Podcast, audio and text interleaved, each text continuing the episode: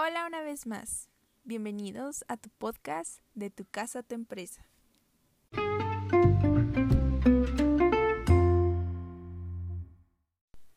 Bien, me presento una vez más. Soy Samantha Pimentel López y en el episodio de hoy les voy a platicar de por qué es importante analizar el clima organizacional de tu empresa. Dentro de este tema hay una palabra muy importante, clima organizacional. De seguro te has de acordar porque en tu universidad o en tus clases llevaste una materia llamada comportamiento organizacional, donde básicamente se hablan de todos estos temas muy relevantes para la empresa y su funcionamiento. El clima organizacional, si lo piensas de alguna forma, es un ambiente donde colaboradores conviven de forma amena, creando un, un espacio motivacional para poder lograr los objetivos de la empresa.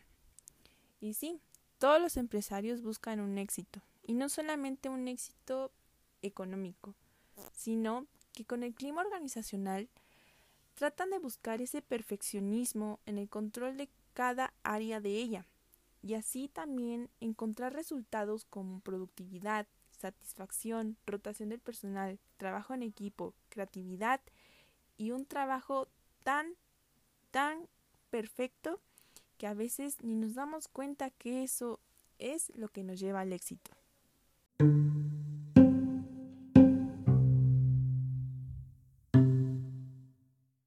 Y si tú como empresario no has considerado esto, con este podcast te vas a dar cuenta que sí lo necesitas. Pero principalmente un clima organizacional eh, se basa en diferentes características, obviamente. No solamente puedes llegar y es como plantear qué es lo que queremos hacer y cómo es que nuestra empresa quiere trabajar. Realmente algunas de las variables de un clima organizacional se basan en el nivel de motivación, el grado de liderazgo, la integración de los equipos, confianza entre los miembros de la empresa, el grado de la comunicación, que es lo más importante, el grado de colaboración, el nivel de participación de cada uno de los trabajadores y trabajadoras dentro de nuestra empresa la creatividad y su desarrollo profesional. Sin esto no va a funcionar para nada, pero por eso tenemos que hacer diferentes aspectos de análisis para poderlo empezar a implementar o seguirlo implementando de una mejor forma. Pero bien, el clima organizacional se ha pasado por la boca y las teorías de varios autores. Pero destaca uno principalmente que se llama Francis Liker, quien fue un psicólogo norteamericano que sus investigaciones empezaron gracias a querer explicar el liderazgo. Y estos estudios se realizaron en una oficina donde observó que la productividad se debía a los diferentes liderazgos que había dentro de la misma organización. Los departamentos en los que había más alta productividad eran dirigidos con estilos diferentes a aquellos cuyo índice era menor. Las características básicas en los departamentos con productividad más elevada eran los que sus supervisores delegaban más autoridad, ejercían una supervisión más flexible y mostraban interés por la vida personal y el bienestar de sus subordinados.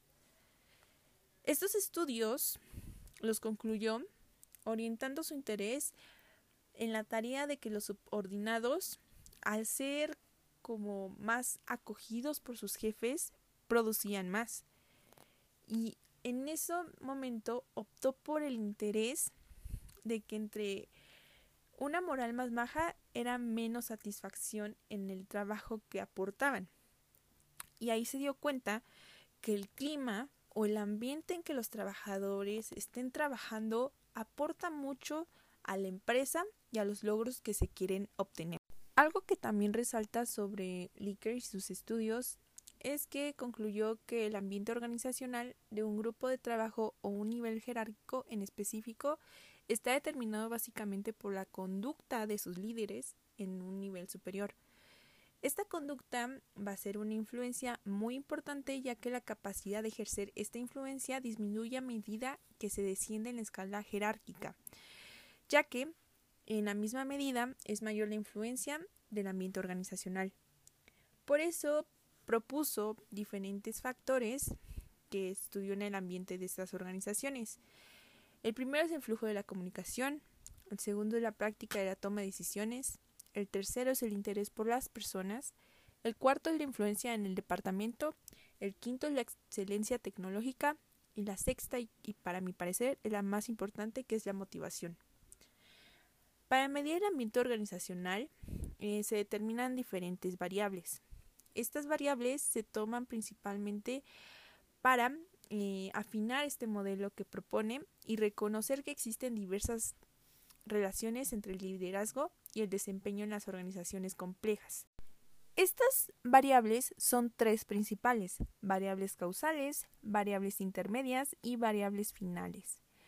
Las variables causales también se les conoce como independientes, las cuales están orientadas a indicar el sentido en el que una organización evoluciona y obtiene sus resultados. También dentro de ellas se cita la estructura organizativa y administrativa, las decisiones, competencia y sus actitudes. En las variables intermedias eh, está orientada principalmente a medir el estado interno de la empresa, reflejando aspectos como la motivación, el rendimiento, la comunicación y su toma de decisiones. Esta variable tiene una importancia muy grande, ya que son las que constituyen sobre el proceso administrativo y organizativo. Las variables finales surgen como resultado del efecto de las variables causales e intermedias, ya que refieren con anterioridad y están orientadas a establecer los resultados obtenidos de la organización, tales como la productividad, la ganancia y la pérdida.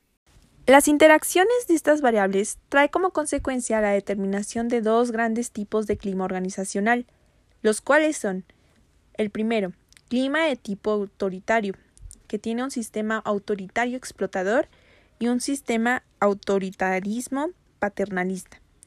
El segundo es el clima de tipo participativo, donde tiene el sistema consultivo y el sistema de participación en grupo.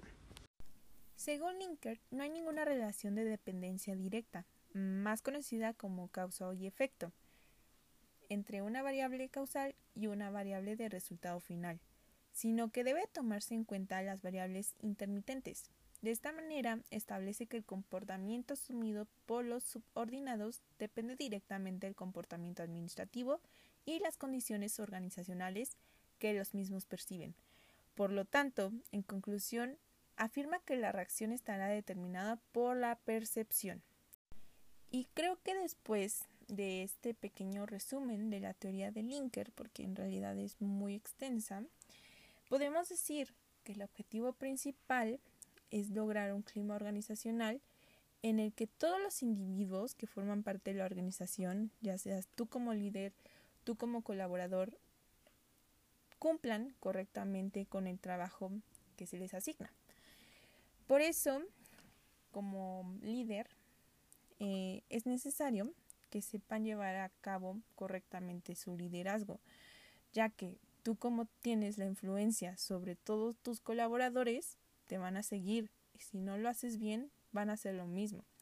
Entonces tienes que tener confianza y obviamente tener una mente tan abierta para poder ser transparente con ellos y que estas personas se sientan acogidas como si fueras un colaborador más, no un jefe, sino como un colaborador más y principalmente que tengan y sientan esa libertad de participar en tu empresa. Porque si nada más les das un trabajo de solo quiero que hagas esto y de aquí no te mueves, se van a sentir como una prisión en un trabajo, lo cual no queremos. Por eso es necesario tener una visión renovada cada cierto tiempo para tu organización y así tengas una materia de seguridad para poder producir y generar ganancias, no solamente económicas, sino en la convivencia de tu empresa.